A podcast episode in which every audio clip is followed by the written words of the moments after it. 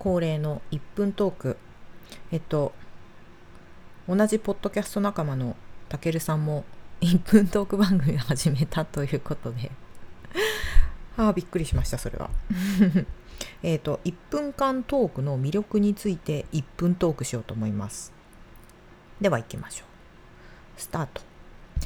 はい、1分トーク始めたきっかけは実はあの別のポッドキャストの人がその企画でやっていたところから始めていたんですけれど、えーと、その魅力、まあ、今実際何回か続けてみて思ったのはまず1分間という時間の中でどこまで自分が喋れるのかっていう感覚がだんだん身についてきたっていうこと。で、えーと、この1分間の中でどこまで自分をがオチを作って喋ることができるのかっていうのをなんか集中力を持って話すようにことができるなったなっていう。でその方法の一つとして、えーと、何を喋らないなんか今まではこういうこと喋りたいみたいなことが前に出てきていたんだけれどその中でも特に今一番必要なエッセンスは何かみたいなことを考えながら、えーと、話せるようになったかなって思うんですよね。なので、えーと1分トーク意外とねこれトーク力とか鍛えられるんじゃないかなって思っています。はいじゃあちょうど1分というところで今日もやっていきましょう。世界をちょっとカラフルにするラジオ。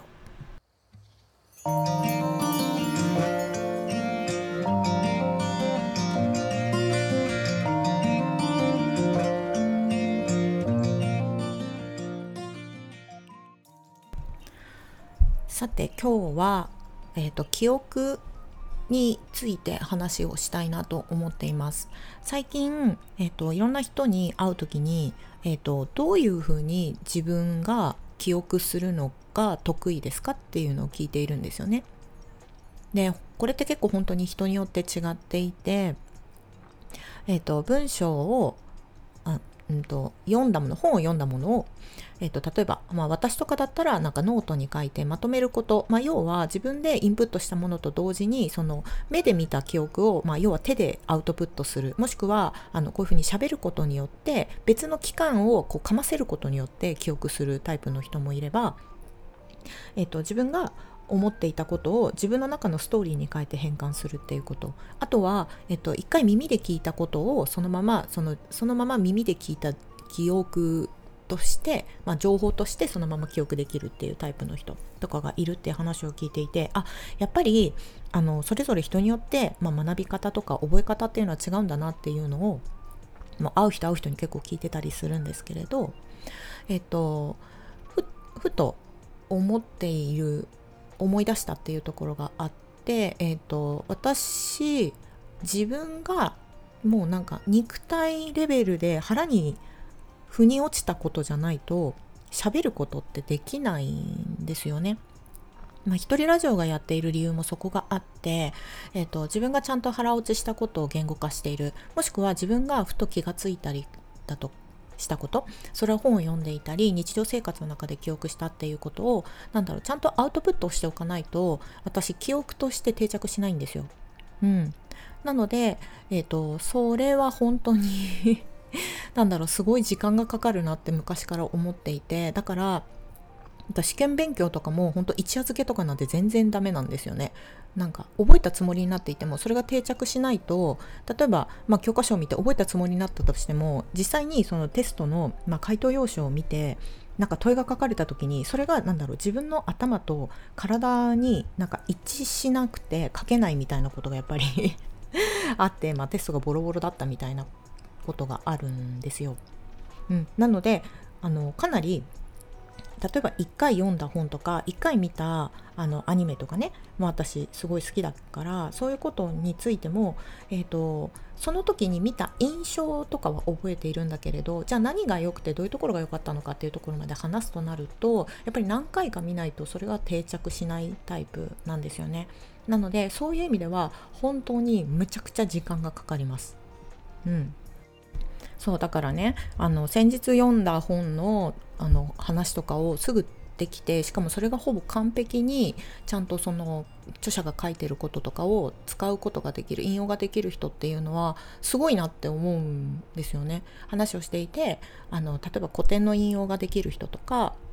まあそうですね、まあ、古典の古典ラジオだったら室越さんみたいな室越さんみたいに、まあ、過去に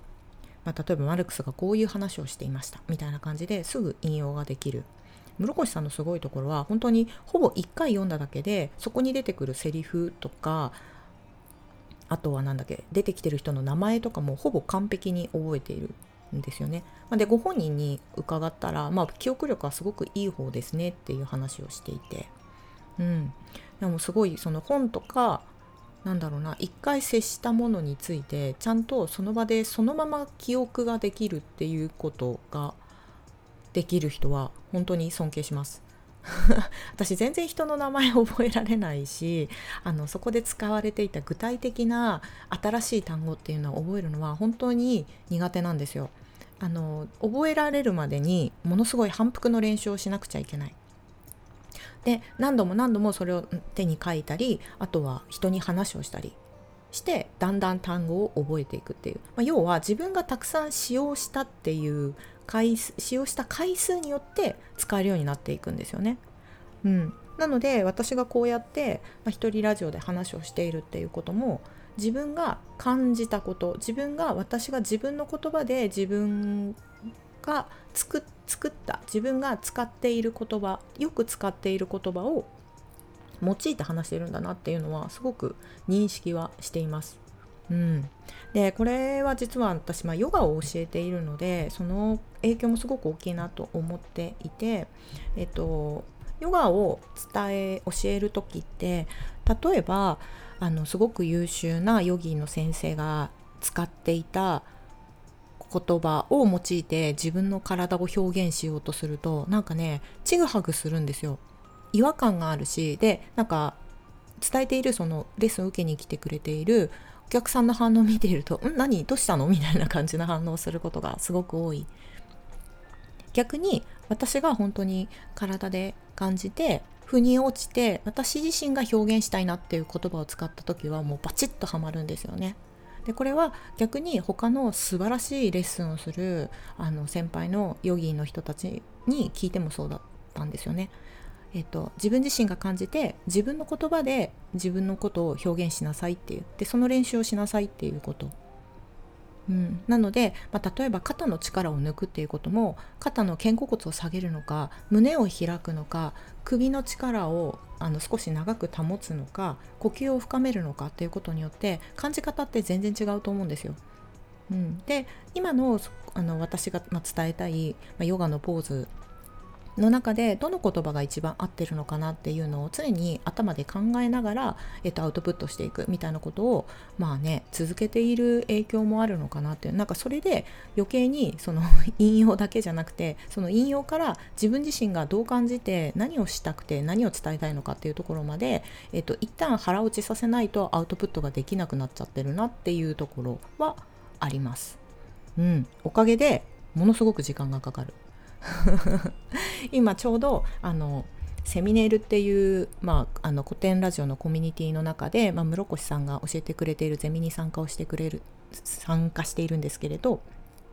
そこで出てくる本もあ1回じゃ私全然ダメで1回読んでさらっと頭に入ってでさらに2回3回読んで自分が気になったところを1回あのメモをしてでもう1回読んでさらに感想に書けなくちゃいけないぐらい結構あの1冊の本に時間をかけてるんですよ。でなんでかっていうと、まあ、文化人類学とか哲学っていうのは私の今までの人生の中であの触れたことがない領域であるからもう全てが新しいんですよね。なのでその全てが新しい人でなおかつ哲学とかその思想に関わることだとしたら、まあ、例えばねあのニーチェとかフーコーとかが考えたその哲学っていうものは果たしてどういう世界線でどういうふうに見ているのかっていうそのニーチェとかに重ね合わせてそこから見えてあの見えてきた私自身の言葉が出てこないと何だろうやっぱ伝えることとかが出てこないんですよね。うん、なので、えーとよく偏愛でゲストに来てくれるとかあとはこの対談でもねゲストにしてくれる方が来る前に私すっごくその人に関することを調べたりその人がやっているポッドキャストとかを一通り聞いているんですよ。でよくそこまで時間かけられるねっていうふうにあの人から言われることも多いんですけれど逆にそのぐらい時間がかけないとあの私何にも会話ができないんですよねもちろんその場での雑談とかはできるかもしれないんだけれどその場で対談となるとその人自身来てくれる方自身にあのフォーカスをしなくちゃいけないからあのそのぐらいまずはその人に会う前にたくさん時間あのたくさんその人に触れていく時間がすごく必要なんですよね。うん、なのであの本当に私 なんだっけ大量の営業のクライアントを持つのとかめちゃくちゃ苦手だったんですよね。要はそのクライアント一人一人についてあのやっぱりすごくグラデーションで濃淡が分かれてしまう。うん、すごく仲が良くてすごく思い入れがある人に対しても全てのことを覚えているんだけれど逆に全くやっぱり接点がない人っていうのは全然分からなくってお会いしても会話ができないみたいな感じなのであのできればあの1人あの少ない人数の中でその人に向けて一つ一つやっていくっていうことの方が私自身、まあ、ビジネスもそうだし人との接し方として向いてるんだなっていうのは自分自身でも自覚してます。はいというところで本日はここまで。また私が腑に落ちたり気がついたり感じたことはアウトプットとして行っていきたいなと思っています。お相手は沙織でした。